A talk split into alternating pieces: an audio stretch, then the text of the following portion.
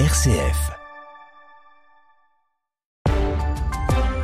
RCF Cœur de Champagne, le flash, Jawed Saoudique. Si vous nous rejoignez, soyez les bienvenus et bonjour. Une journée de grève massive hier contre la réforme des retraites. 3 millions et demi de personnes ont manifesté en France selon la CGT contre 1,2 million selon le ministère de l'Intérieur. Blocage des expéditions de carburant, barrages et même coupure d'électricité au fief d'Olivier Dussopt, ministre du Travail. Les manifestants ont montré les dents en durcissant leur modèle d'action.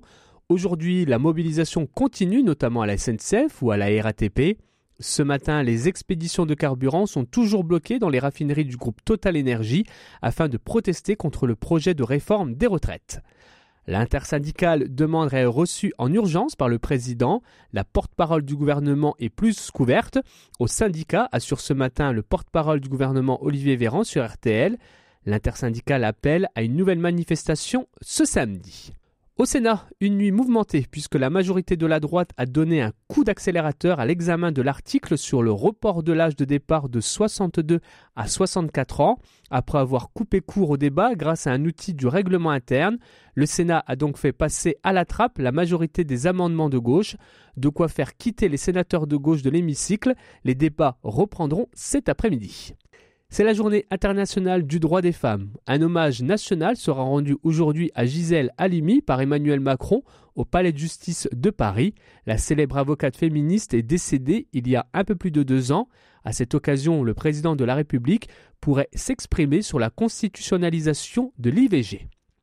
Notez aussi qu'en Conseil des ministres, un plan quinquennal en faveur de l'égalité entre les hommes et les femmes qui comprend une centaine de mesures dans différents domaines sera présenté. Depuis la loi de 2021 ouvrant l'accès à l'aide médicale de la procréation avec don de gamètes à toutes les femmes, les demandes de prise en charge ont fortement augmenté selon l'agence de la biomédecine. À compter du 3 avril, des travaux seront entrepris sur l'avenue de Champagne à Tours-sur-Marne, près d'Épernay.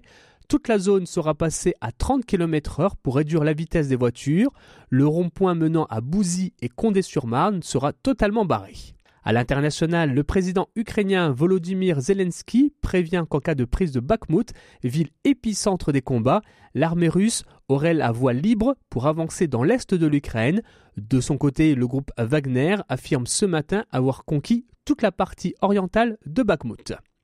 Un mois après le séisme en Turquie, la situation reste encore très compliquée. La catastrophe laisse des centaines de milliers de familles sans toit. Elle a affecté le quotidien de 14 millions de personnes. Selon les autorités, 46 000 personnes ont trouvé la mort dans la catastrophe en Turquie et 6 000 côté syrien.